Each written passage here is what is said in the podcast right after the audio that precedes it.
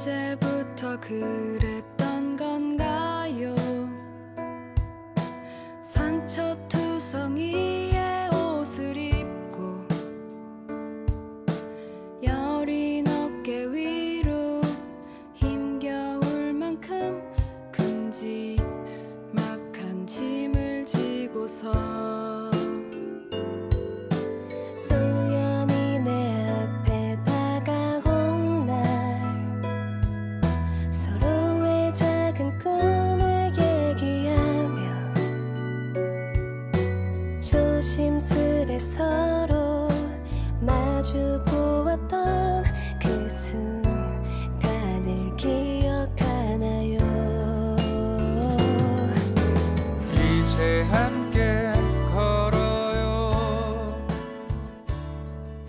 众朋友们，大家好，欢迎来到新一集的不上不下的节目。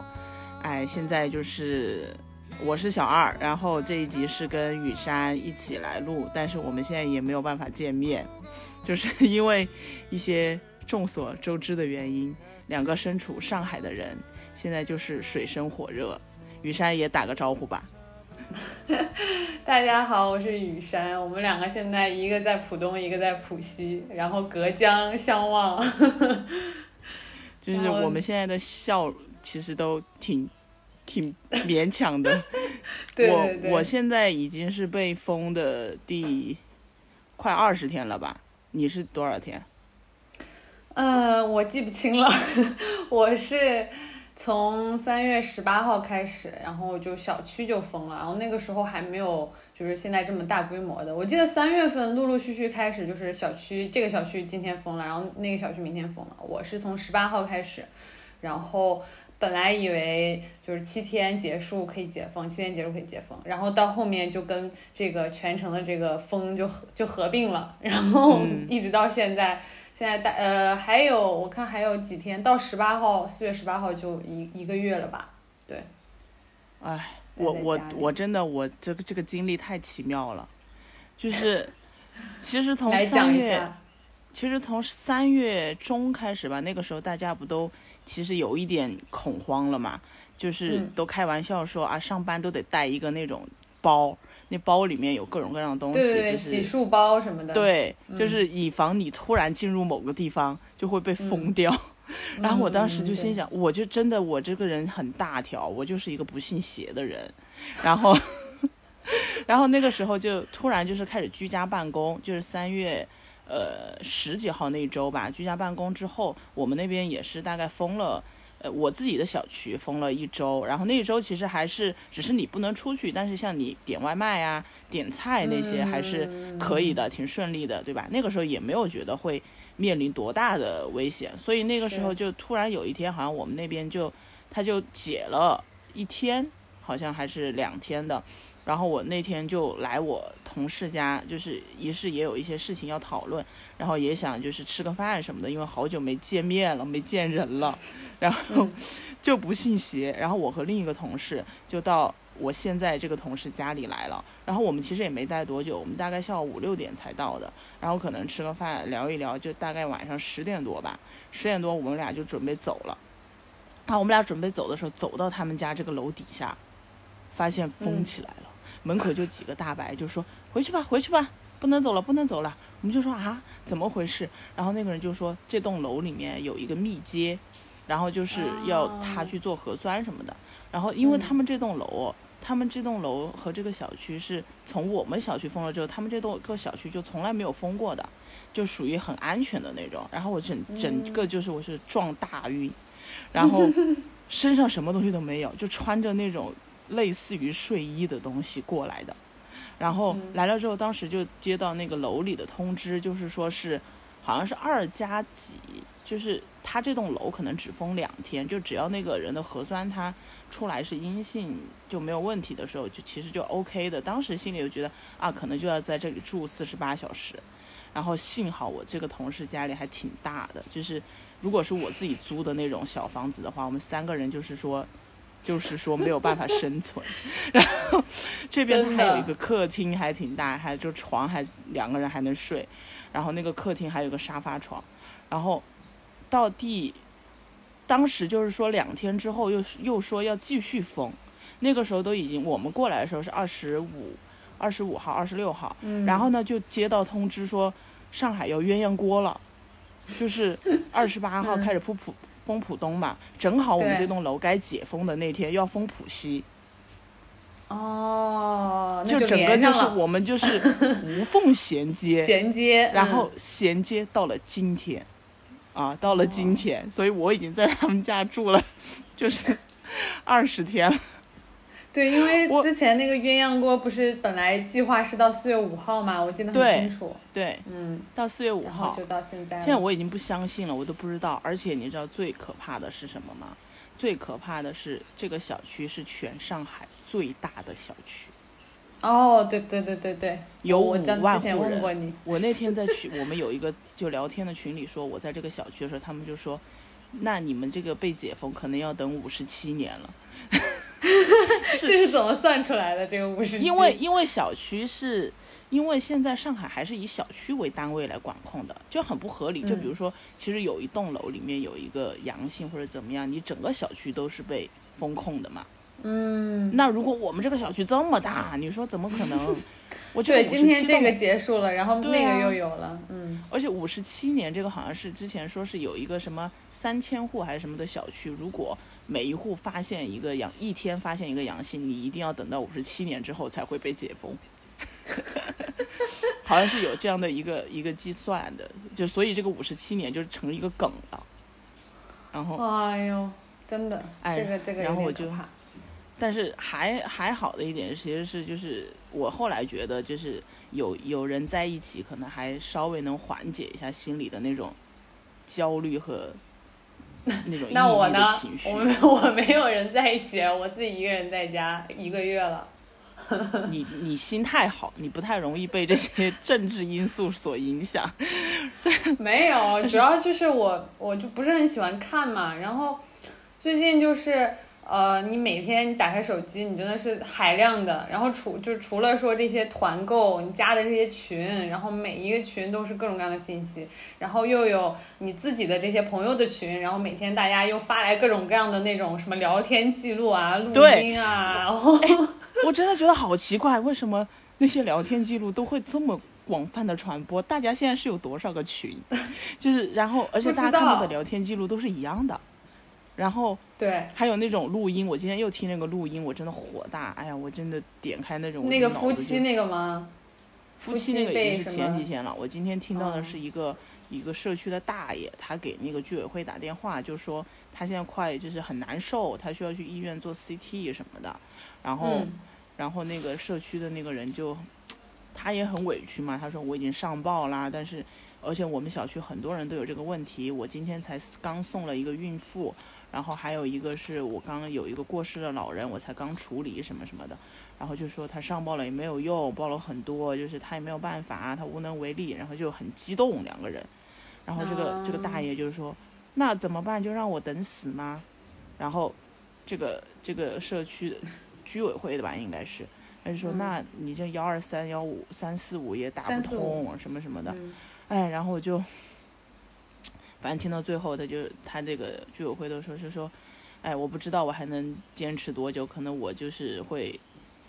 退出吧之类的，就反正最后就无疾而终。这段对话就是大概有四分钟啊，真的真的好上火。然后这个大爷就说：“难道我们中国现在就是这样的吗？就是，唉，就是每天都能在群里听见这些东西，你说能不抑郁吗？”就我觉得就是很很魔幻的是，就我因为我家我家其实其实我我我在这个地方其实也算是疫情中心，因为因为浦东是疫情最严重的嘛，然后我又是在浦东最严重的这个这个区，就反正可能其他地方都解封，可能也轮不到我们，所以我也就一直也没有期待着什么呃早日解封或怎么，就是很嗯。早就解封，对，然后。就前两天天气都特别好，然后嗯每天天都很晴，然后阳光，然后天都很蓝，然后又有鸟叫，你就我就坐在我的这个窗前，然后就听着外面，就感觉是一片祥和，就很很很挺安静的。然后有时传来一些鸟叫，有的时候传来几个那种反正小区里面的那种大爷大妈，反正他封不住，他就是在小区里面还是会走动，你知道吧？他就会说话，嗯，然后你就会觉得好像什么事儿都没有，就是有一种错觉。但是呢，你去网上一看，然后又看到那些所有的什么就各种求救帖啊，然后还有那种录音，就觉得就就很魔幻，就是就是一方面又觉得就是大家都。就除了说出不去啊，我感就是我在我的这个窗前，我感受到的是就是一片安，就是祥和宁静。嗯，然后然后呢，但是打开这个社社交平台，然后看到网上的信息又是非常的混乱，然后又非常的让让人崩溃，就嗯，我就不知道怎么形容这种这种割裂的感觉。对啊，但是我其我其实我也觉得其，我的我不是说我心特别大嘛，其实我都没有觉得会有自己的生活会受到很大的影响什么的。但是嗯前几天确实是因为我因为那个我们这边有三个人，就是嗯前几天还有三个人的时候，你会真的发现你就是没有多余的东西可以吃了，就是嗯，因为我们这里是社区送了两次，但是我们已经关了快二十天了。就是你想，我我我就觉得一个人的话，可能你就是吃的很简单，很随便，对吧？你只要不不饿就行。但是是三个人，就像我还是要做饭的，我还得做几个菜啊什么的。然后后来就是渐渐发现那个菜色越来越简单，然后 就可能就是焖个饭呐、然后煮个面呀、这种的。然后后来就发现真的没有菜了，就是社区发了两次，但是那个那些菜，可能我们三个人也就吃个吃个一两天，然后呃好多东西又买不到。我我上京东这个渣男，你这京东现在都已经到二十几号了，然后出来吆喝了两声，然后就对你说就没有办法相信。我之前还觉得说，那我在京东买，我就不去买那种团购啊什么的。那些团购，因为我之前也没有加上他们这边小区的团购，也不知道上哪嗯加，然后。然后就就心里就真的会很慌，然后我就那天还找一个跑腿小哥帮我们买油和和那个生抽，我说没有油那简直焦虑啊，然后就让他买那个跑腿费就是一百，然后就是、哦然后后来我还买了小区里面估计是他自己囤的，然后就买嗯那个菜的菜价，我跟你说我买了三斤鸡蛋，两斤猪嗯肉，一共一百嗯八十块钱。六十块钱一斤的猪肉，然后平时多少钱啊？平时我在我们家门口买就十几块，十二三块钱那种五花肉嘛。哦，嗯，然后对，然后就哇，真的好好慌。然后我们现在就开始有点报复性的团购，就只要看人家嗯。发团就开始跟，因为你跟了，你不知道这个东西能不能送到。就是嗯。除了他真的到我家楼下，我去拿上来了，我才能知道我这一团是团上了。嗯嗯，哦，然后而且现在不是团购又有很多规矩嘛，你要跟物业做什么呃报备，做报备，然后嗯。你很多团长，我觉得团长真的很辛苦。现在上海就是是。我的团长，我的团 团长就是我的恩人，对，就是很多时候东西太多，你很多人又容易漏啊什么的那些啊，嘎对，还或者是晚晚一点啊什么的，然后就会在群里又有人骂他们，然后又吵架。对啊我，说我要是团长，我的我真的就受不了给这些人搞这些，人家本身也是自己，当然可能还是会有一些人是不是从中赚钱啊，这个我不确定。但像我们楼里这些本身就是邻居，他如果自己做嗯团长那种，他不太会有太多的什么经济上的一些利益，那他还是就是会去做。我就觉得这人家已经很难了，所以我一般不太会去说什么，就算那个菜可能有一些缺失啊什么的。然后真的就是，就昨天我们这就疯狂买那什么水果、猪肉，买了十斤。我说过年的简直要过年了，然后就买了那些菜，然后公司还送就有一些那个泡面什么的送过来，就稍微还嗯觉得好一点儿。你说好多那些老人家，他们真的不太会买这些的，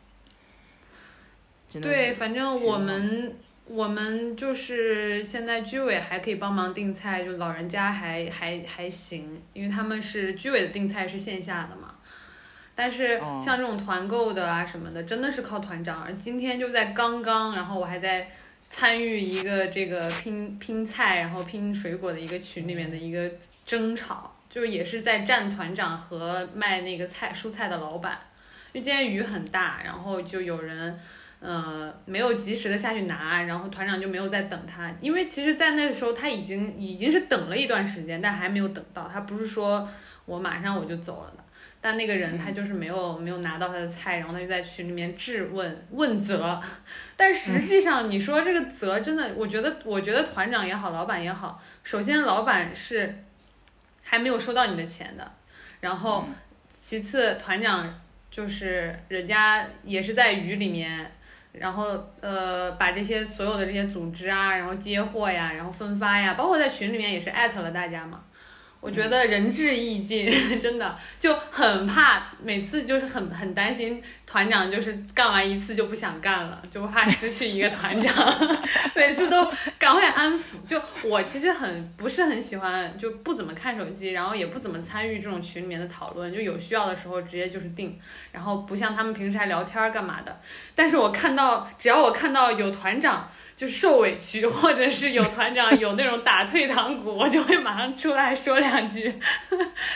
因为真的就是太他们太珍贵了。然后，然后我们就也很怕，包括也很怕那个老板，就是之后不给我们送了，就嫌我们事儿多，然后也要争取他，要留下他，就真的太难了。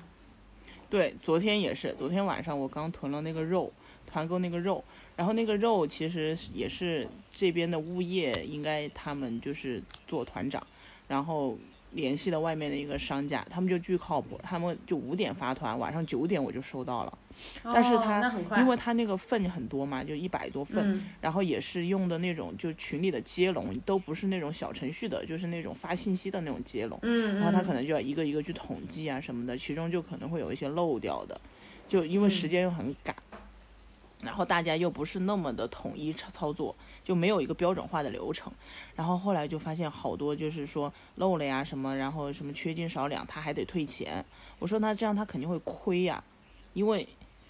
很多他自己还得贴钱。我觉得是因为他他说他之前那几单就是团蔬菜什么的，还贴了好多钱。唉，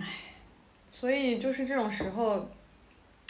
就当然，他们一开始，我觉得团长肯定也是，比如说他自己有买这个东西的需要，但是现在很多又是因为我要多少份多少份才起送，然后几千块起送啊什么的，所以他来张罗张罗。但是就是张罗的过程中出现的那些，他都要去解决，其实真的还是蛮不容易的。然后还有很多人，像年轻一点的，也是要白天还要那个打工赚钱，在家里面 真的。然后又要搞团购，我觉得这个情况下谁还有心工作啊？天哪，工作压力又很大，因为现在本身，对吧？各个公司都不好过。但是这个时候如果不工作，会会更慌张。就是我自己是这样的感觉，就我觉得如果我我老板要是不给我派点活儿，然后我就会觉得有点慌，我就觉得要失业了，没有收入。没事儿，失业没什么，我我马上就要失业了。你不一样，你是要去寻找自己的这个梦想，我有什么梦想？喜欢做的事情。哎，这个话题很好，说到梦想，我们就直接切入今天的主题。现在已经十七分钟了。好的，好的。转的非常的顺滑，嗯。因为我们觉得，哎呀，疫情这个事情，可能大家，反正我之前我有一些其他地方的朋友和国外的朋友也有问嘛，但是其实。好像对他们来说，这个东西没有体感，就是你看再多的新闻，你也就是觉得哇，怎么会这么荒唐？就像我们看香港的疫情的时候，会怎么觉得？但是你没有这种实际的那种体感，说原来这么的荒唐，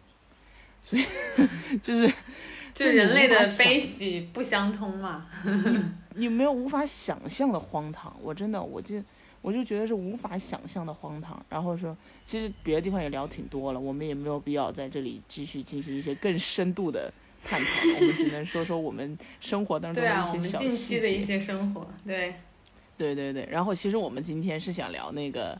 呃，一部关于青春和梦想的韩剧。对，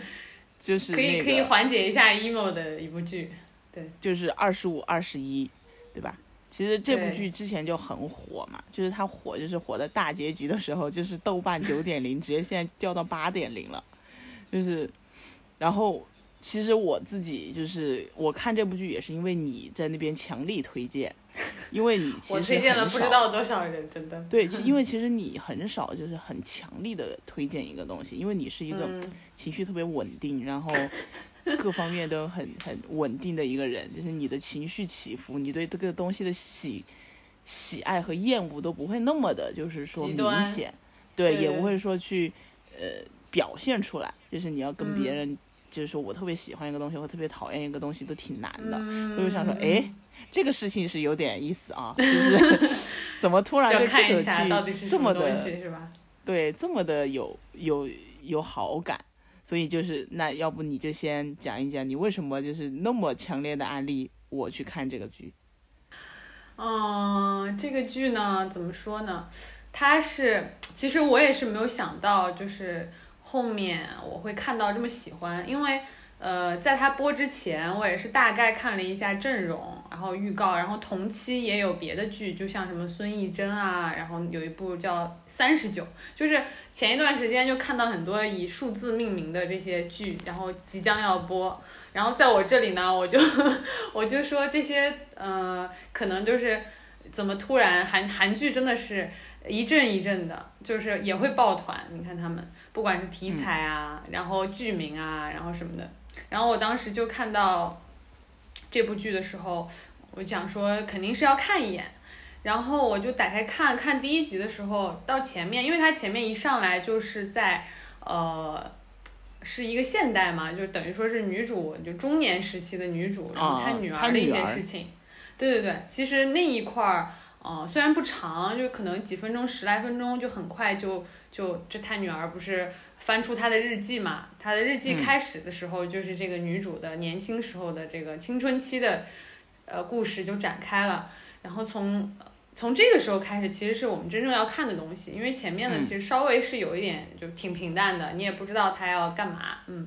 嗯，然后从女主一登场哇，就整个就整个画面也好，因为它的现代和过去的那个就九十年代那个画风也是不一样的。然后你看到它九十年代整个那些人的穿搭也好呀，画风也好，调色也好，就是，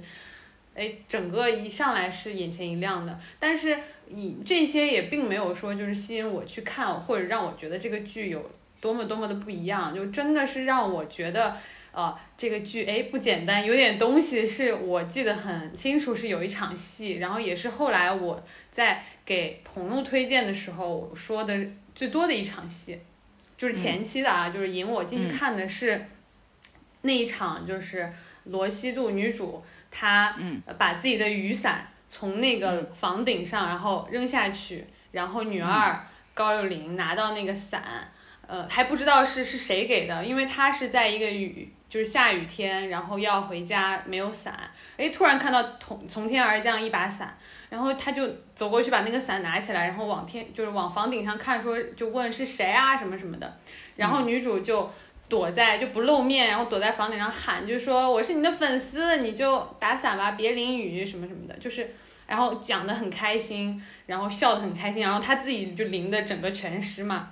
嗯，然后就那场戏就让我觉得就很打动我，因为他是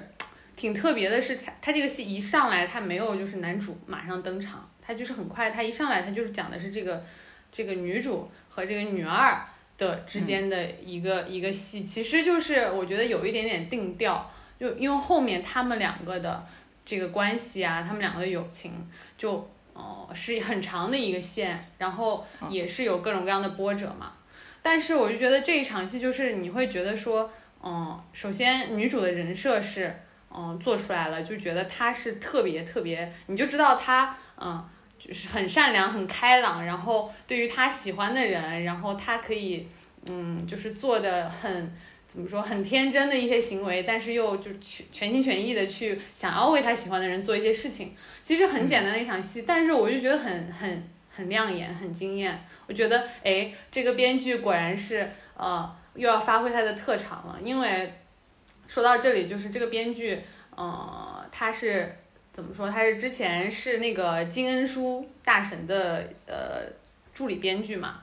嗯，然后。金恩淑大家都还挺熟的，就是他，我觉得他最擅长的就是那种极致的浪漫爱情。我觉得在这个金恩淑是不是就是写那个呃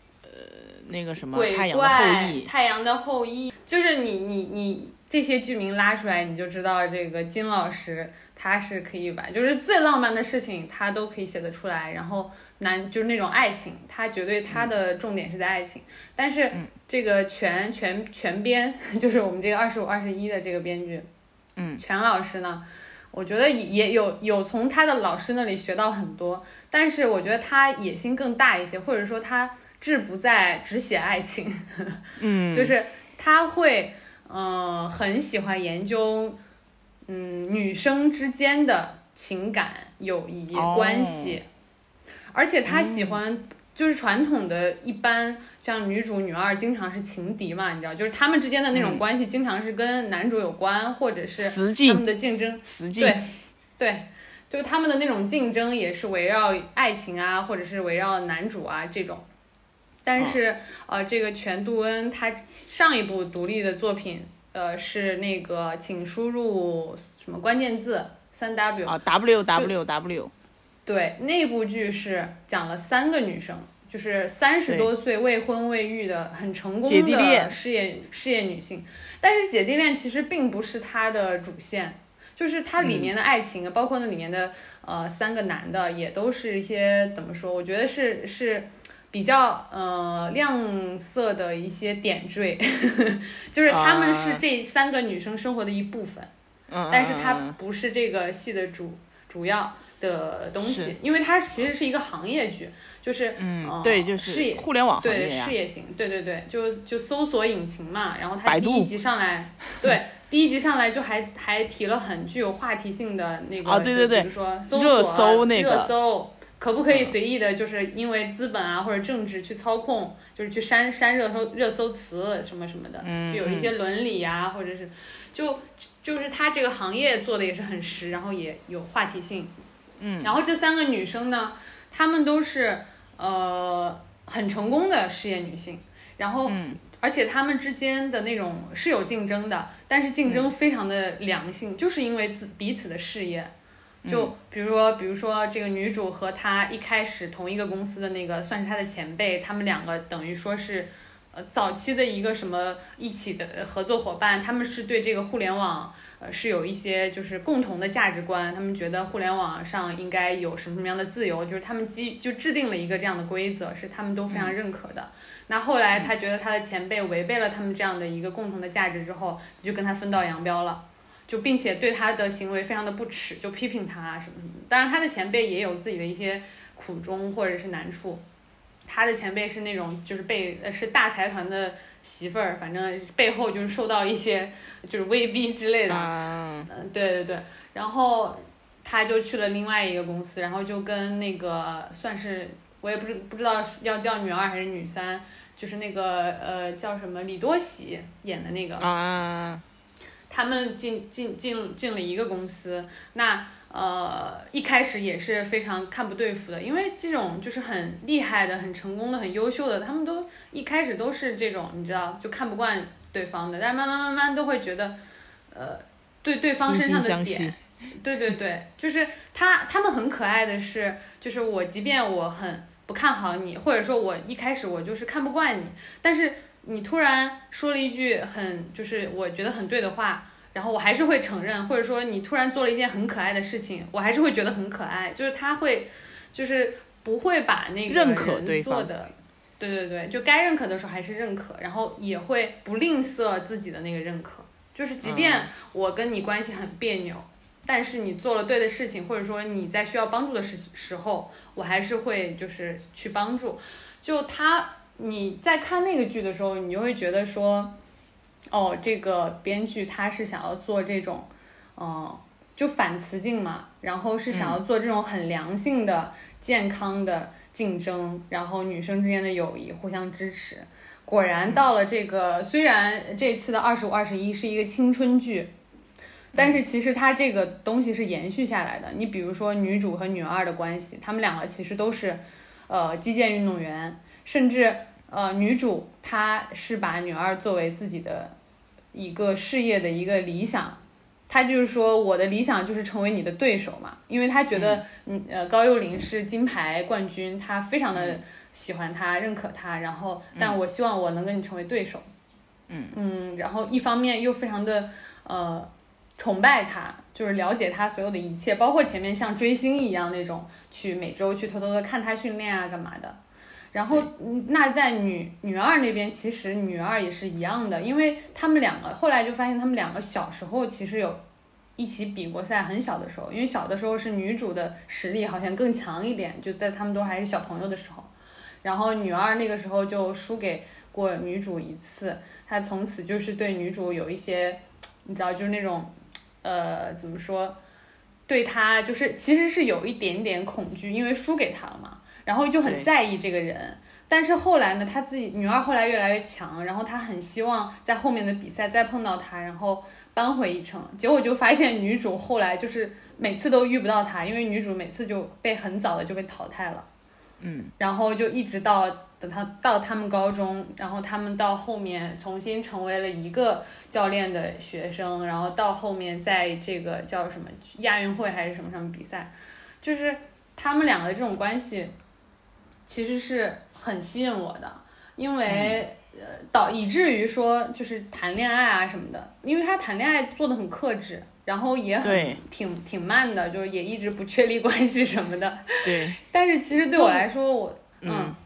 嗯，对我来说，其实到后面我前面是因为这个点看进去的，我已经不会去就是强求说必须要在什么时候要谈恋爱，要在一起，要干嘛干嘛的，其实就是无所谓，就是有就很好，没有我看其他的我也很开心，嗯。在后面就是这样，所以也是因为这一点，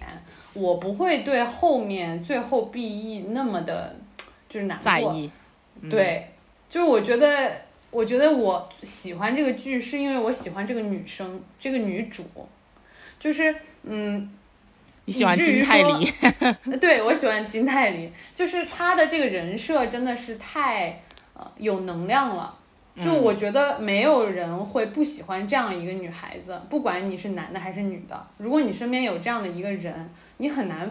就是不被她的魅力所折服，因为她性格上面的能量，然后她的那种可以带给周围人的东西，然后真的是太多了，所以呃，作为就是男主。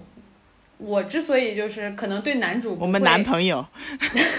对男男祝贺，因为呃没办法，他就是怎么说，他这个绿叶人设，嗯，他是是一个绿叶，但是我觉得，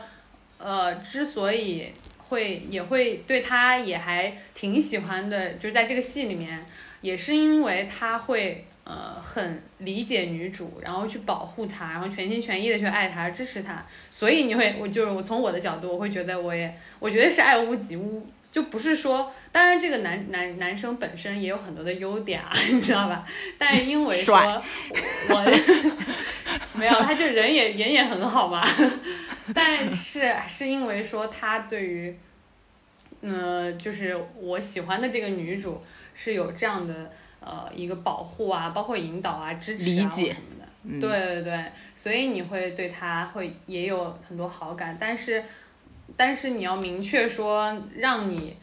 就是成为这个戏的戏核的一定是这个女生。我不知道你看下来的感觉是什么样。嗯，我我我觉得就是金泰梨拯救了这个电视剧，就是他他不是现刚刚提名了白想电白想大赏的事后，对，嗯就是这部剧好像就只有这一个提名，就是其他什么最佳影最佳电视剧好像都没有这个的提名，就提名了嗯他，就说明他的整个人的演技是很被认可的。然后我第一次看到这个剧的热搜还是什么，也是你跟我说的吧？就是说，呃，金泰梨三十几岁的演十八岁就毫不违和，对就是对，对，因为呃就是他他其实年他应该是八九还是九零的，就是嗯韩国年龄算的话就已经是三十二三了嘛。然后其实嗯南柱赫比他还小几岁嘞，但是他整个人在里面演的那种高中生，都是那种对他自己热爱的事业的那种追求，和他身上的那种青春的活力，真的就是不知道是他这个人本身就很心态很很年轻，还是他的演技带给他的表现出来的这种年轻，让人就没有办法抗拒。所以就是对啊，就是你说他演一个高中生，他可以那么的怎么说，就是自然就不违和。，对就你看不到说他身上有那种比较已经是成年人的那种各种老练呀、老气呀，社或者是对对你，而且他的。你不觉得他在装？就如果啊，我我在想象说，如果就是换别的演员，或者说我们这边就是国内啊，就是可能换嗯三十多岁的，然后让去演一个这样的十八岁的女孩儿，我我想不出来几个人。然后嗯我在想他们呈现出来的感觉会是怎么样的，我其实都不是很敢想，因为我觉得会，你会觉得很不自然，或者很很装啊，或者怎么样的，就想象不出。对，对。然后像你刚刚说的那个男男女一和女二的戏，我之前还在网上看过，说本身好像是要写百合线的，哦，就是 但但是我我我没有具体看他到底是说是编剧想写成百合线，因为什么什么原因没有成型呢？还是说它里面其实有影射这部分的呃内容，就是可能这个呃女一对女二的一些情感和他们后面之间的一些关系，其实是有有那方面的一些影子在，但是。但是你说的就是这个这个这个他们两个人的这个线，确实就是整个剧里面最核心的一条线嘛，因为就是嗯，伴随着他们的事业和梦想的成长，所以所以这部剧给我的感觉，其实最开始我就是觉得他他可能是想以嗯怎么讲，就想就像是以中年的女主对她女儿的期待一样，给到现在的年轻人一些指引，就是你看他最开他为什么要加她妈妈对他女儿，就是她后面不也说他这个罗西度中年罗西度就说我知道那个我女儿在看我的日记，我也嗯。特别嗯想让她看，是因为我想让她也拥有这样的青春和这样的故事，而不是说像现在的很多很多的年轻人那样，是是没有自己的梦想，没有自己想要热爱的事情的这样的一种生活。所以我觉得，就是他为什么把背这个背景设设置在一九九十年代，九十年代，九对吧？对，他就是，说那个时候的年轻人，他们是怎么样去度过他们的青春生活的。所以我就是觉得这个编剧的意思，就是用他妈妈对女儿的这个话，好像是他来对现在的年轻人说的一些话一样啊。我我我自己有感受到这一层的那种动人。是，我觉得是是有的，因为而且还有一个很，他会选那个年代，就是，呃，因为那个年代不是金融危机嘛，然后那个年代也也也有很多大环境上面的，嗯，对于年轻人来说很无奈的东西，对吧？很多人没法上大学，然后要提前出去就是工作啊，干嘛的，然后。呃，像现在呢，这个时代也是，就是大环境有很多不稳定的，或者是你无法控制的一些东西，然后年轻人就各种很丧嘛，嗯，然后也是可能对于就是梦想啊，对未来啊都很迷茫。因为现在的年轻人连学都正常的上课都可能都受到了响嘛，对对对。呃，包括什么留学啊、干嘛的，可能都多多少少受影响，所以他也是，就编剧也是把这个时代，他放到那个时代，就觉得说，啊，当你觉得好像这个时代很、很、很、很差的时候，很影响到你的时候，但是你还是可以怎么怎么样，还是可以去享受你的生活，或者是体验青春啊、爱情啊、友情啊，所有的这些东西。对对对对，这个就是这个是他这个剧的一个层面，我觉得是做的比较好的。然后还有一个就是本身这个剧真的非常的好看。我说这个好看就是眼球嗯视进化般的觉对吧好看，对，视觉效果从，从他所有的人咱就不说了，咱男朋友没得挑，就是站在那儿 站在那儿就赏心悦目。对我看很多评论说他有一种那种，就是演一个垮掉的富二代，就是有一种 破破碎的那种美。就是他最后分手的时候眼眶红红的，哇！对，真的，就是然后就是他站在那儿，我就是我觉得我的那个屏幕就他在那个隧道里 面，他那个人出现在那里，我就觉得心情很好。然后这个就是 天生的优势，没有办法，所以他也不用演技特别好。我就跟你说，他只需要完成他自己的任务就可以了。然后演技的部分可能就交给女孩子，但是但我觉得这个也不能怪就是演技不演技的，因为其实就是当编剧他塑造了这些人人物，然后以及他们相对应的戏份的时候，那这个女主这个人物做的这么的强她一定是会对她一定是会盖过其他人的一些光芒的，所以因为本身也是以她为绝对的中心嘛，来讲述对的这个故事。对的对的，嗯，对，然后就你看，还有里面的很多的景，我后来才知道，它其实很多景是用 CG 做的。哦，就是我今天我今天才看那个呃微博上有一个，就是说二十五、二十一里面有哪些东西都是 CG 做的，比如说他们去那个海边，那个嗯。天就是 CG 哦做的，就是那个像很红嗯。很红的那个天，夏还有它很多那种街道的路牌，嗯，就是因为它要还还原到九十年代的路牌嘛，它那些也是、嗯。也是 CG 做的，就是做的很好，就很好看，就是然后让就每一个镜头，然后那些他们就很擅长做这种美术方面的一些审美的东西，就就反正你就放在那儿，我就觉得很好看。然后还有就是，还有一点就是我最喜欢的其实是那个那个班长，就是那个陈婉西池陈婉，西森婉，对他、这个人物真的就是非常非常的非常非常的有魅力。就是最开始你会觉得他是不是因为喜欢那个男孩子，就喜欢那对，个就是文志雄对吧？对，一开他是我是不是喜欢这个男孩子，怎么怎么样的？但是他其实，我觉得他心里可能会有一些呃萌，就是情窦初开的一些事情，但是他这个嗯人真的就是太、太太太是那种我想成为的那种人的那种人设，就是我希望我在高中的时候是那样的人的一个标签化的人，就是他就是我就又聪明又能干又勇敢，然后又很清醒，然后对他就是这一群小孩儿里面幼稚的不行的小孩儿里面，其实思想最成熟的，或者说他最想的最多的。嗯，对，但是他又是那个最勇敢的人，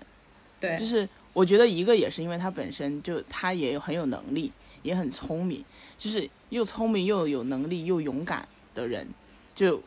他就是没有什么是做不到的，就就觉得他是没有什么是做不到，而且他又很好看，我觉得他就是一个他真的很好看，他不是那种。就是你一看就觉得跟我很遥远的那种美女校花，嗯但是你就细看她，特别是她后面上大学那几个造型，我觉得好好看哦。就烫了头发啊什么对，烫了头 发，戴那个贝雷帽，然后，但是可惜的是，他最后还是做了综艺的 PD。但是，怎么就可惜了？人家在韩国但是做综艺。对对对，在韩国进电视台很难，就是进电视台当那个 PD 是很难的啊，跟咱这不一样啊，他是还但我觉得是符合他的人设的，就是我觉得编剧也挺巧妙的，是说，因为他一直是说这个世界太无聊了，他就是始终想要找寻一点就自己认为是乐趣，并且或者说他能给别人带来乐趣也行。你看他很喜欢组织一些大家觉得有趣的活动，他觉，得他特别喜欢当那种就是反抗军，就是那种起义军的头头。是，对他就会觉得他他他这个人就是我要么就是给我自己找一点有乐趣的事情，要么我我做的事情能给别人带来一点乐趣，就是他自己的台词里面是这样。所以你看他后面去做综艺 PD，他就是去做一个给别人带来乐趣的一个。他当时就说嘛，他综艺 PD 都说啊，说综艺这个东西就是看的人有意思，做的人可太烦了，对对，就是也也非常的有有有意思这一点。对，所以其实再讲回，就是大家好像就是大家都很诟病他的那个结局的问题嘛。就是我们、我们在录之前其实也有在讨论，我这里再讲一遍，就是其实我在看到这个剧的简介的时候，我就觉得它不会是一个很很传统的，或者是一个很顺利的一个爱情的故事，因为它这个嗯剧的名字就叫二十五二十一，然后它的那个简介就是说，呃。一个男生是的二十一到二十五，一个女生的十八到二十一，还是多久？就是嗯这一段时间发生的故事，我就很很纳闷儿，为什么会有，就是他只写这一段事情，就是这一段时间能写什么？就是他那等于是他们的关系，他们的故事就到到二十五岁的时候就截止了的那种感觉，嗯就戛然而止那种感觉。我看这个简介的时候，我其实就特别有一种这样的感受，所以我没有第一时间去看，我就觉得啊，这个东西可能就很那个什么，所以它出来的悲时候我也没有？我也没有去看，因为我觉得咱男朋友也不是每个剧本都好看的。嗯，之前的那个跟那个 Crystal 演的那个什么河伯的新娘，不就不咋地嘛？然后金泰梨也不是一个传统就是电视剧的咖，所以当时我没有第一时间，就等到你跟我说之后我才去看的，所以我嗯。对这个东西的，我对他的期待就不是一个特别传统的，能够就是很甜蜜的一个爱情的故事，啊，所以他最后两集就是，但是它前面我觉得它的这个线没有做得特别好的一点是，我不知道就是从一一请回答系列之后，是不是韩国编剧就很喜欢让大家猜老公是谁？就是所有的焦点可能都是在说啊，这个那老公到底是不是他？为什么孩子姓金？难道是因为这个孩子是领养的？难道这个孩子是女二生的？然后女儿死了，他帮他养？就是网上就是这样，观众开始洗脑自己，你知道吗？但你不觉得就是其实，其实就是编剧他，你就是大家猜测，因为因为现在观众就是很喜欢，尤其像一些推理啊或者什么的，就很喜欢就开始猜啊各种各样的。但你你现在整个看完，你就会发现人家就是并没有，因为他整个人家一开始没有就告诉做那你了个事情，人。家一开始就告诉你了，这个孩子姓金，就你们要自己在那边自己骗自己，对我就是把答案给出来你，我不是说我给一个问题给你，就可能大家就觉得伤，不就感情被伤到了嘛，就觉得对哎他就说我白猜了，我不能。接受这个正确答案，我不接受，他不可能不姓白，他一定是有什么。对啊，对啊，就是觉得说怎么可能就这么简单，然后就不可能但有这么的时候简单，，对我觉得编剧就是确实有一些，就他跟编呃编剧跟观众。呃怎么说互动的一些方式，就他他也是在的，就觉得说，哎，你们喜欢猜，哎，我就是不给你们猜，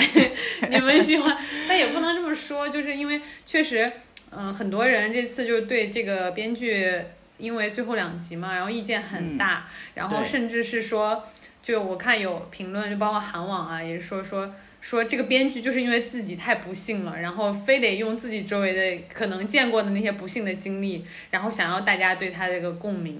然后怎么怎么的，就觉得他玩弄观众。我就觉得有这么严重吗？就是因为他，因为他一开始我觉得他就已经定好，他是一个，他们两个人是没有办法走到最后的。嗯我觉得这个是我从头到尾我是有这个感受的。然后，但是我要看微博上那些人天天在那边说啊，他一定是因为什么什么原因，对，还说他们隐婚 什么什么对的。我记得有一看那一集，就是新闻，就就是白白亦晨他做了主播之后，连线那个运动员嘛，然后有一个他们的那个，然后就我看有人在网上说他们一定是隐婚了，说这个男主在跟女主说祝你新婚快乐的时候眉毛挑了一下什么什么的，我就我去，都变福尔摩斯，就这样子的。对，但有的时候你就发现你你太过于沉浸在里面了，然后你就觉得所有对于一切所有其他的可能，然后你都不接受，你就只相信自己希望的那个东西。对，所以其实最后两集出来，我我之前不是前十八集还是十几集，我都是当天出来，不是就有资源我就会看嘛。但是其实到最后两集的时候，我也稍微稳了一下，因为我已经被微博那些人污染了，你知道？然后嗯我已经知道它是一个 B 一的故事了，然后我就嗯多多少少还是有一些伤感，然后就隔了好久，我是昨天才看的最后两集，就是因为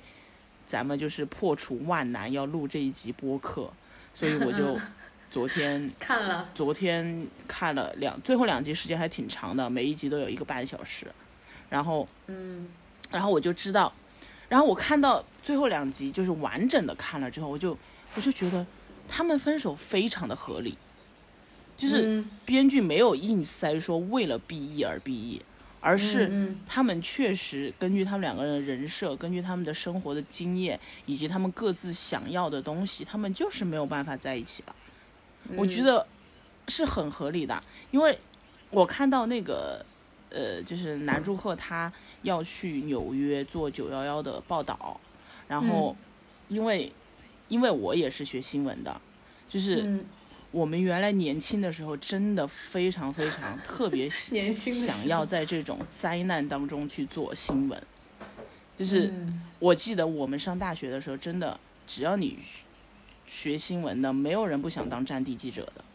虽然听起来非常的就是幼稚，但是嗯当时就觉得说，我要用新闻报道去拯救那些在灾难当中受害的人，或者是要让嗯全世界知道他们在经历什么。就是那个那个年轻的人的那种新闻理想是真实的，所以我特别能理解他为什么想要去 纽约。而且还有一个点是，他因为他是高中就没他没有大学毕业进了这个电视台，不是说他是唯一一个呃高中的学历进去的人嘛，特所以他其实 嗯对他其实特别想要证明自己，所以他当时给那个人说他为什么想要去纽约，是因为他觉得他回来之后就会成为一个真正的记者真。正的记者，对我记得。对，就是这个这个机会对他来说，确实我觉得我我特别能理解他做这个选择，就是对他来说，他就是，而且他也想要跟他的家人，他最后的梦想不就是说他们家人要重新住在一起嘛？因为他们家经历了那个呃这种危机之后，就家破破产。人没有亡，但是家破了嘛，嗯。就是他爸爸就就破产呀什么什么妻离子散吧，算是。嗯。对他，他其实心里有很强的那种自己要出人头地，自己的他的这个梦想，他的这个事业一定要做成的那种决心的，所以我觉嗯。得就很很合理，非常非常合理。就算就算他是因为九幺幺 这个事情，就编剧用了九幺幺这个事情来让他就是心做出这个决定，我就觉得编剧其实这个事件的安排是很对我对我来说我是可非常能接受的，嗯，对，然后所以我看完之后就觉得，哎，还是这这这很很很正常的一个事情，而且还有一点是，嗯，网上也有很多人说他们分手是因为这个女孩子她有冲动了嘛，就是觉得说，呃，她还是草率了什么什么的，因为好像就是因为这一个事情就已经决定跟他分手。但是我就觉得很多时候，他第一次谈恋爱，而且这个女孩的性格，她本身就是冒冒失失的，嗯，就是她第一次谈恋爱，就是这种冲这种莫名其妙的分手非常的多，也非常的常见。我倒不会觉得说是冲动，因为他其实怎怎么说，就是因为他们两个分隔的时间还挺长的嘛，六个月然，后。啊，只有六个月吗？他后面不是也出就是他申请了长期在美国，呃，不在在在纽约嘛？那是后面了，那是分手之后他才去的嘛。但是他是分手之前他就已经拿到那个 offer 了，对呀，他已经申请了呀。对，嗯是六个月。然后对，主要他回来是因收拾东西为那个那个男生不是就有什么也不不再跟这个女生分享了嘛，说并对且对，并且他就是，而且那个男生跟这个女生说说，就是现在你在跟我讲加油的时候，我会觉得很很累负。担。对，你说这这一句话其实其实就是问题了，就他们以前是曾经是两个人，对方的那个怎么说，就是一个总是能够从对方那里获取到能量的嘛。然后现在这个女生她之所以想放弃，她就说我的能量现在传不传不到你那了。即便是他们俩当时曾经有一段时间，啊、就是刚认识的时间嘛，然后然后就分分开了一段，呃，然后这个男生是在那个就去乡下了嘛，我记得有一段时间。然后也是分分分开的时间很长，但是那个时候他们两个对彼此的那个叫什么感情也好，然后那个心意也好，从来都没有断过嘛，嗯，但这一次其实是一样的，分离之后，这个女生她觉得可能无能为力的，就是她的这个什么传达不不过去了嘛，我觉得，嗯，跟前面是。可以形成一个对比的，就是这是为什么那一次他们两个没能就不会因为那一次异地而怎么样，对他们来说不是问题，但这一次就是问题。我我也觉得，就是因为这个男生身上有觉得他觉得他更重要的事情要做，就是嗯。人啊，就是你一旦觉得你现在有很很被很多事情所忙碌的时候，其实你会觉得另一个人给你的那种嗯你要联络他也好，你要关心他也好，或者你被他关心，你被他关心就意味着你也要关心他，其对，实你要就是你要担。反馈，其实就是负担，对，因为他他也想说我在纽约，我也很忙，我也很累，但是你除了给我语言上的支持之外，我们没有别的东西，对吧？嗯嗯就那个东西就很容易成为负担。然后这个女生又就这其实不是之前他们就铺垫了嘛，她就她转到社会部之后不就永就是永远见不着面嘛，就是、嗯 就是忙，就是然后他又觉得他妈妈就是因为做了这一行，也没有跟他爸爸就是很好的相处嘛，就他爸爸去世，他妈妈也没有办法去，所以他本身对这个事情就是有有一些就是无法接受的。然后如果她她的男朋友这样，她就更不接受。嗯，我觉得不管就是说这个合不合理，就是这个分手的理由合不合理，就到了最后这两集，它都很难去超越前面那些集的精彩程度了，你知道吗？我觉得这是一个很大的问题。是，就是因为你前面他真的他他呃，尤其是中段，然后甚至是从二三集往后，就真的越来越好，越来越好，就把你整个拉到里面，你就会觉得那个时候你就觉得哇，怎么有这么这么妙的一些处理的方式、设计啊、桥段啊、情节啊，然后你到最后两集，你要让这两个人分开，你即便是不是这个，然后你你就算这两个人没分开，你这两集又能精彩到哪里去呢？就我其实不是很能想象到。就当然可能观众更希望的是看到一个哦，就是能够安慰到自己，或者能让自己开心一点的，他们两个只要在一起了就好，就算反正那个情节啊，或者是这两集没那么精彩，就也无所谓。但我其实更多的是觉得说，因为我前面我觉得他们前面已经就足够爱了，然后就是这个足够爱的过程，我已经看得很享受了，然后又很高级，就他们那种发糖也好，就整个下来吻戏也很少，就是我会我会统计啊，就觉得就也没有也没有几场吻戏，但是呢，就是你就会觉得这个发糖发的非常的高级，就让你心，即便是他不亲，但是他让你心动的那个瞬间，就是各种各样的。就是总是能够让你心动，就看到这两个人在一起的时候，那那这个最后两集要超越前面这个过程本来就很难，然后那现在是不管是 B 也好还是和也好，就怎么说，编剧其实都不是很好再去嗯、呃拿到一个很高的分数，我觉得。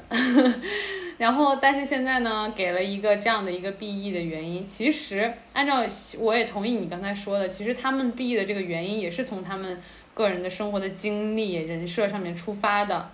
你要说合理，其实也是合理的，但是不合理的话，就是说前面太爱了，那么爱的人为什么要分手？其他那些配角啊什么的都不分手，人家都和，然后 不是，我看我看网上韩网不是特别特别尖尖酸，就是说韩剧里面什么人和鬼怪、人和几十年河妖都能在一起合了，记者和运动员就不能在一起。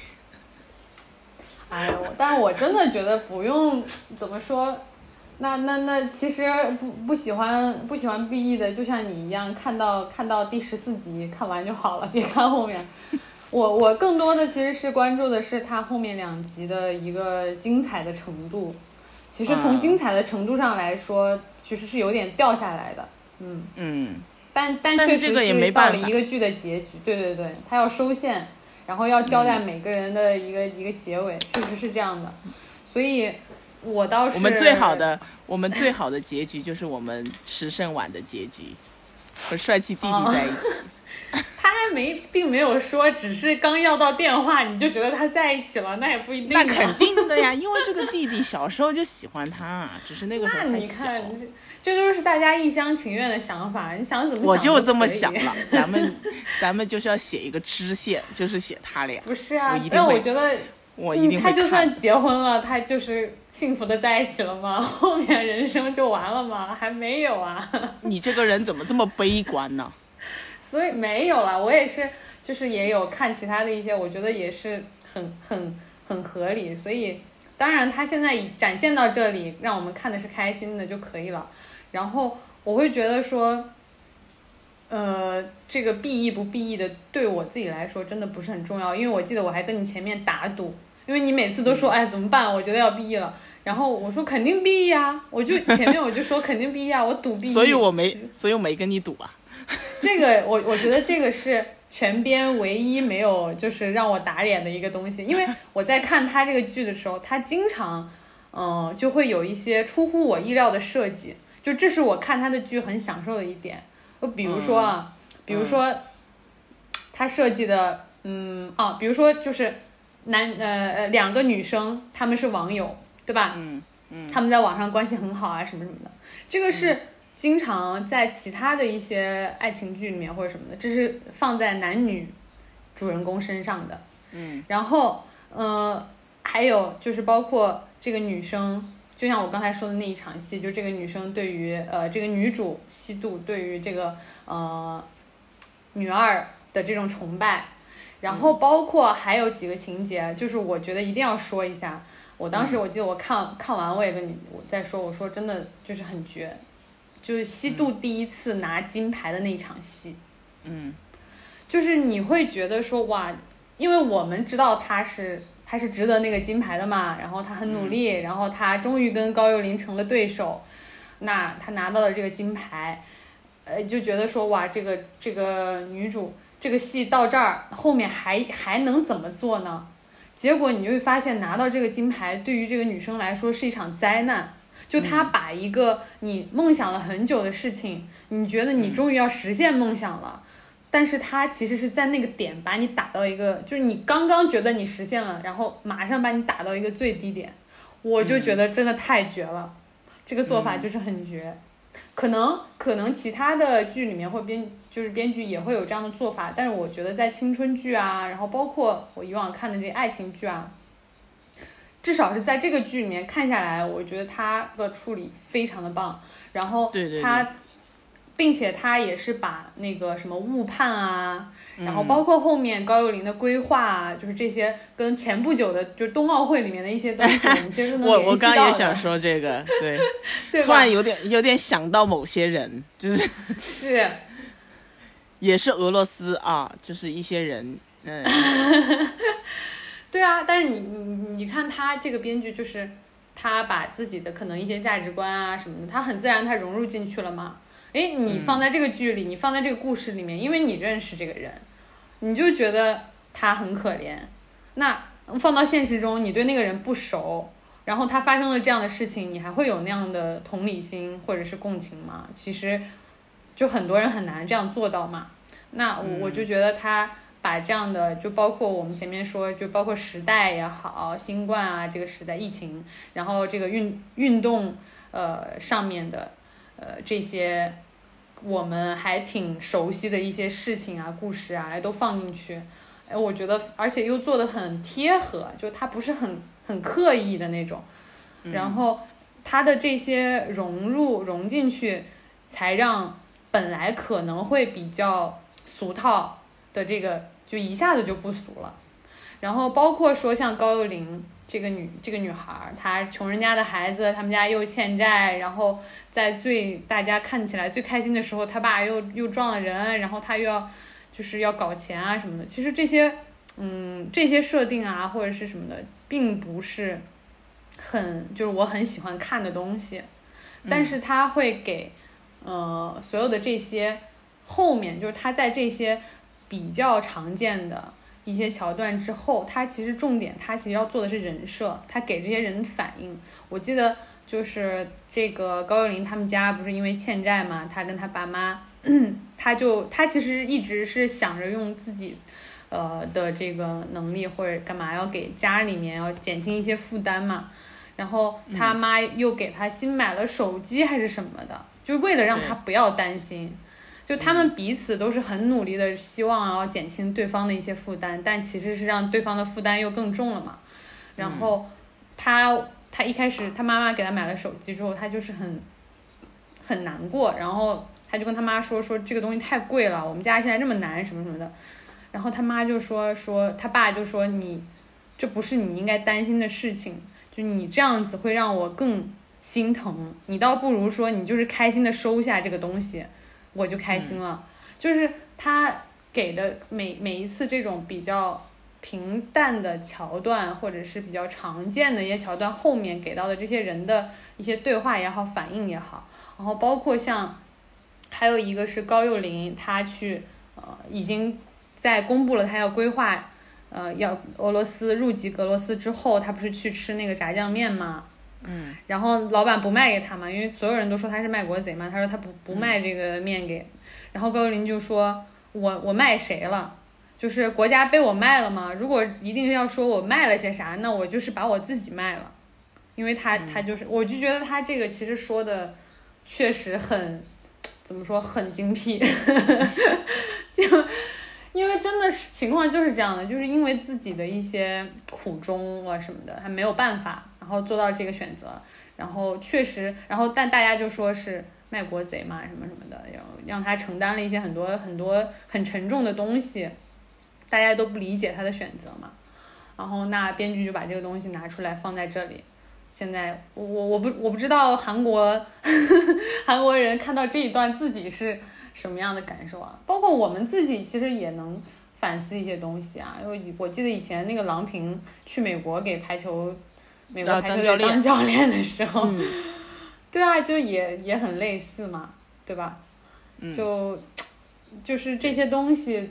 就他是给我不断的给到我一些这种有一些新的或者亮眼的或者是惊喜的东西。还有一场戏，我不知道你记不记得，我就觉得很妙，就是我在看这个剧的时候，经常会有这样的感受，他就是冷不丁的给你一个很妙的，要不是一个梗。要不是一个反应，要不就是他们谁说了一句话，还有就是一场小小的很轻松的戏，但是你就会觉得很妙。有一场戏是那个文志雄，他把他家里面的车偷偷的开出来耍帅，台 车是吗？记得，对，就是路上也开的巨慢，然后到停车的时候又不会停车，停不进去，所有人都被难倒了。然后向那个男主求救，男主又很忙，没办法来。然后这个时候。还是就我们的女主提议说，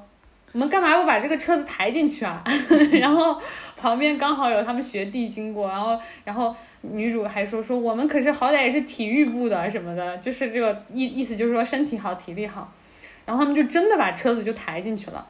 然后你就会觉得这个设计很绝，因为它真的很符合这一群既幼稚又鲁莽，然后又又浑身是劲儿的这一群年轻人。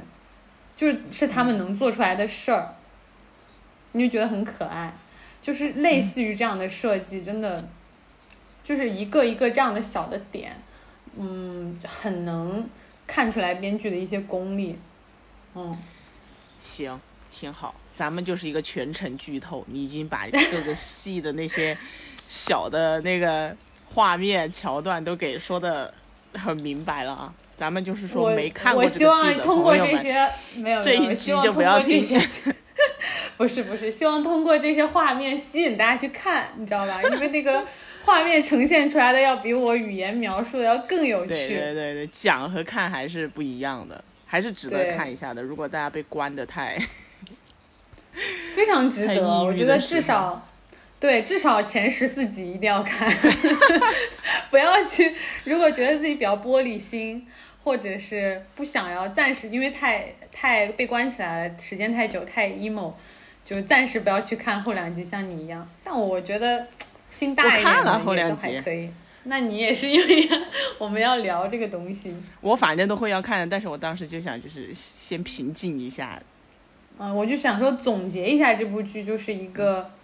涵盖了所有什么青春啊、梦想啊、友情啊、爱情啊，但它不是一个万金油，就是他想要聊的东西，他都聊得挺好的哦。他不会说我野心很大，我什么都都去涉及一下，但是其实都做得很浅。然后他的燃呢，嗯，就是他有燃的地方，包括他的有运动、击剑这个运动，其实对我们来说也挺陌生的。对，但是。你可能你对他也没有什么兴趣，但是无所谓，其实这个并不重要，因为他也并没有告诉你去讲这个运动它的各种规则啊什么的，也不需要，你只是需要去通过这个运动来看这几个人物，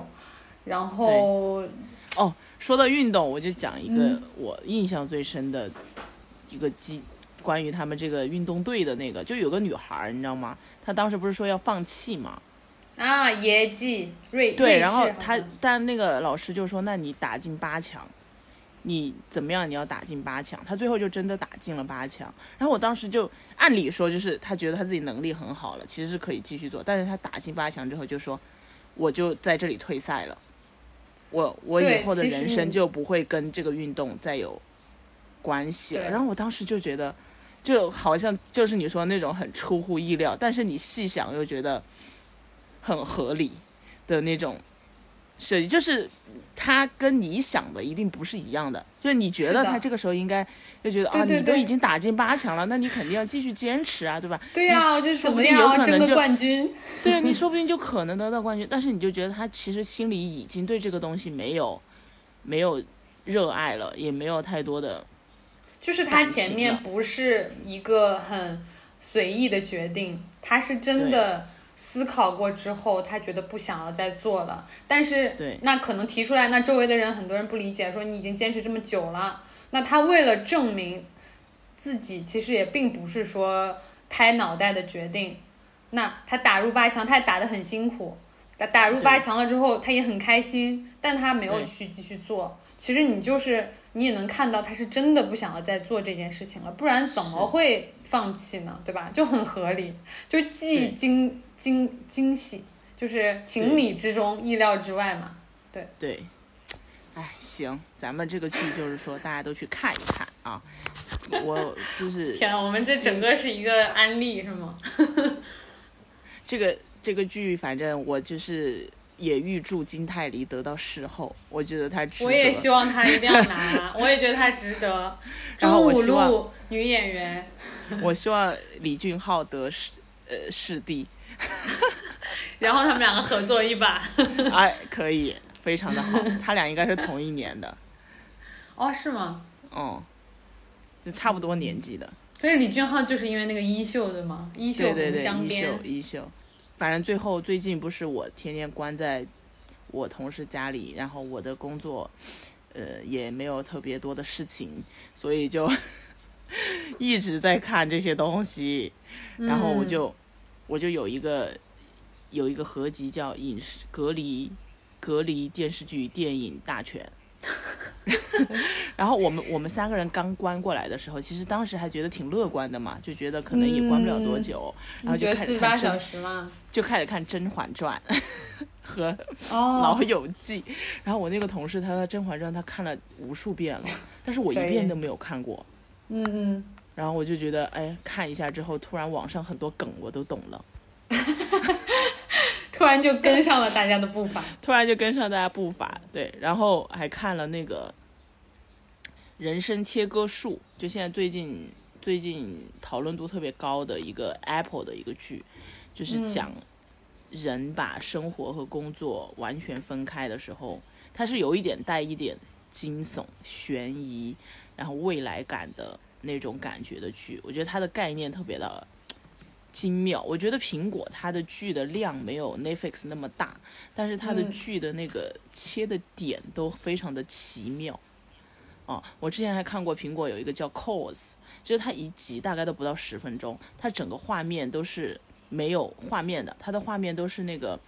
啊，电电流的那种，对，嗯，就就是像打电话还是干嘛的？对，然后他就有那个两边说话对话的那个，嗯然后也是很惊悚的那种小短故事，我就觉得哇哦，为什么会？然后苹果它今年不是那个《健体女孩》拿了影奥斯卡卡最佳影片嘛，嗯也这是嗯他们从那个、那个电影节上买了发行权的，就是我觉得他们就是。的那个他们的选片部门或者评估部门，就是感觉很精妙，就是他他要跟嗯。Netflix 做出一定的差别差别，嗯，的感觉，区隔，嗯，然后还有一个是《镀金时代》，你看了吗？我之前好像跟说过，你跟我推荐的时候，我去看了两集，就是古代，也不是古代，是年代剧，对，它是写就是那种、那个、美国，美纽约，就是纽约的新钱和旧钱，他们当时就是有一些呃故冲突啊，然后有那十九个社世纪的，社区里面的事情，他就是唐顿庄园的那个编剧嘛。然后哇，我就觉得嗯这些年代剧真的好有魅力哦。其实我现在会对那种，嗯，怎么说？因为现在大家都是一个原子的社会，而且你会觉得大家现在是反规矩的，就是你不要给我那么多束缚，你不要去要求我应该怎么怎么样，我们是没有那么多规则的。但是你像那种十九世纪那那个年代，就是他所有事情都会有非常严格的一些规定，你穿什么样的衣服，你进出什么样的场合，然后你今天应该吃什么，你对新钱旧钱这些他们的一些阶层，也不叫阶层吧，就是他们的那种排列排序，就谁是这里的老大，谁是老二，谁是老三这些的，其实都有很很一个很严格的规定嘛。然后就等于说这种东西，可能我们自己不用经历啊，不用经历的时候，就觉得那个东西真的非常的有让我想要去看的那种欲望。就你就想知道，哇，嗯那个时候为什么会有这些这么多的规则？是不是大？其实人在这样的规则里面，他也是，他也是另外一种可以去施展自己的地方。因为现在就是有一种，就是大家都是那种自由散漫的，你是觉得现在太没有规则了吗？太没有规则感吗？对，也没有那种很强烈的说我们的标准啊，就是我怎么样去评价，或者是我用什么样的东西来体现大家的，对吧？大家的嗯呃角嗯色也好，大家的能力、工作啊什么什么的，就是还就是属于有点混沌那种感觉，然后你就会觉得那个时候那么的井然有序。嗯，就真的很好看。就镀金时代我，我九集还是十集，反正就是可以一直看下来，因为他的那些演技、那些服装特别的精妙，嗯。然后我还对，就是很很有仪式感的感觉。对，然后我在嗯我压力特别大的时候，特别 emo 的时候，网上新闻看多的的时候，我就去看木村拓哉的电视剧，为什么？因为他帅吗？真的真的太帅了。年轻的因为他的年代跟我们的年代有点差距，所以其实我们对他的印象，我对他的印象就是我我后来是我知道袁冰，我才知道木村拓哉的，啊？为啥？因为袁冰当时出名就是因为他像木村拓哉，他真的特别像，哦，是是是，嗯，他真的特别像，他当时火就是因为说他像木村拓哉，所以我一直觉得大家每天都在说这个人多厉害多厉害，但是你其实对他是没有实感的，因为我一个是我对日本文化本身就不是那么的熟悉，第二是我们的年代，你想他是六几年的人，他是我妈那个年代的偶像，就是你嗯后面就是不是同一个年代的，然后我就然后我就去看了那个《悠长假期》，还有那个《空中情缘》，哇哦！嗯就是我们在我们三个人在家里的感觉，就是因为因为我同事有个很大的屏幕嘛，然后就是只要我们放到他的电视剧，然后所有人他们会有别的事情嘛，因为他们工作什么的，但他们一出现在那个屏幕的前面，如果屏幕里出现的木村拓哉，所有人都会哇哦，真的很帅，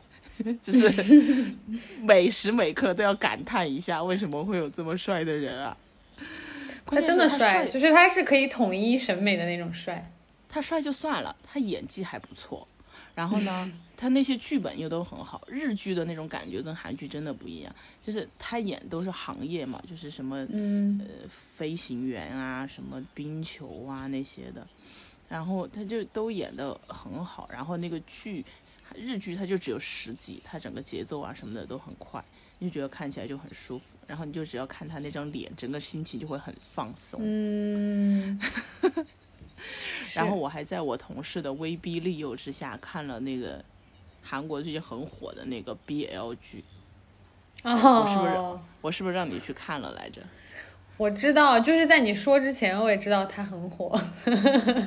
就是叫《语义错误》，对，真的很真的很火，还蛮好看的。但是我本身不是看这种 BL 剧的对我也我也不是，我就把它嗯当成一个嗯青春的剧去看。嗯，所以你看了之后，你觉得它是好看的点是在于什么？我我觉得我可能是跟我同事一起看的，他反应太激烈了，在我旁边，然后 他就克克生克死是吗？对，克生克死，然后就嗯就是无法自已，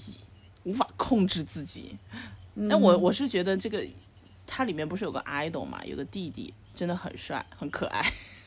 嗯 就是就是人好看，然后还有就是他的那个氛围感造的很好，置景、打光、音乐、配乐，其实还是就是硬件上真的很牛逼。然后其他的，我就觉得那个小弟弟挺帅的，我还去听了他的歌。一个胡逼小公司真的没钱呀，做的东西都是啥呀？哎呀，所以歌不好听。新歌不好听，其实之前也有一些，但他们实力是不错的。那是因为韩国男团现在没有新团能出来啊，本身就太卷。哦然后他他火了之后，那个跟上的最近的新歌更难听了，一看就是没钱，没办法。你没有说《老友记》，老友记就看了一季，因为 B 站上现在只有一季，我就懒得去下资源。老友记也是老友记》是任何老友记也是。对，老友记是我之前没有完整的看过的，但是我就是我我大学毕业哦不研究生的时候去一个人去东南亚旅游，然后我就去了老挝，然后他们有一个城市、就是一个旅游城市，那嗯名字我有点忘记了，什么 Luang 什么 Puang 之类的，然 后什么东西？然后它的那个一条街都是饭店嘛，然后它有那种露天的座位，然后它的嗯上面会挂一个播放器，然后你发现每一个饭店都循环播放《老友记》，老友记，哇，因为那里都是国外去的旅游的，而且就是欧洲人非常喜欢在那边呃背包游，然后一游可能就是好几个月，就在那儿住着，然后每天晚上就 party，白天就冲漂流各种的，就是那种。嗯。欧洲 loser，也不叫欧洲，就他们在欧洲可能挣一个月的钱就可以在那边生活半年之类的，是，然后嗯。就就很就所以他们就一直放《老友记》，我就在那儿看了很多集《老友记》，但是我回来之后就我也没有完整的看过，所以我其实对他也没有像很多人那种说啊，我就是我童年啊什么什么那些，但是我觉得看下来就觉得确实还是很有意思的，就是那种是啊，朋友之间的那种。而且它不需要，就是你前情啊什么的，其实都不是很重要，你就是随便拿一集找出来看都可以。对，就比较轻然后松。我我其实是一直在看，因为我是之前就找到了一个全季的资源嘛，我就没事就拿出来看。我看了很久了啊，我现在看到第六第六季快看完了。我的有个朋友，他现在不是在日本嘛，然后他嗯就之前就是奈飞上不是有《老友记》，后来下了嘛，然后他就嗯说，哎，《老友记》下了之后，我都不知道干嘛。我觉得他好像只要有闲的时间，不知道干什么，他就会播放《老友记对，真的，对他来说是一个不知道看什么的时候就》，是一个精神上的一个陪伴。对啊，然后还可以再练练听力什么的。金 南俊是吗？对，而且不是，还有可以学学穿搭，真的那个哦里面的穿搭好好看、很好看，我的天！真的。但是 Rachel，你首先你要得有那样的身材呀。哎呦，别这样，你就 穿搭这种东西，也就是先看一看，至于自己会不会就是真的那么穿，也是另说啦。但是你你看到，你还是会被被呃，就是会有灵感，你知道，灵感会被激发，你会觉得哎好看，然后然后就会记着。嗯，对，嗯，行呀，我们什么时候能见面呢？我们希望我期待五一之后，我希望我现在保守估计。上海还是以前的那个上海，希望它还是以前的上海。好的，那我们这一集就先聊到这里，然后希望大家的封闭期都早日结束，早日回归正常的生活。希望我们下一次录节目可以一起 在我家。虽然我觉得五十七年，五十七年。哎呦，好的那我们先这样吧，拜拜。好的，拜拜。 향해 달려가고 있어 숨이 턱까지 차올라 괜찮아 잠시 후 널 마주할 생각에 가슴이 터질 듯 두근대고 있어. 저 멀리 보이는 네가 가장 빛나 넌 마치 달빛과도 같은 걸. 조금만 더 가까이 한 발자국 다가갈수록 넌 사라질 것만 같아. 조심스레 내게 꼭 할 말이 You are my starlight, you are my sunshine. 너가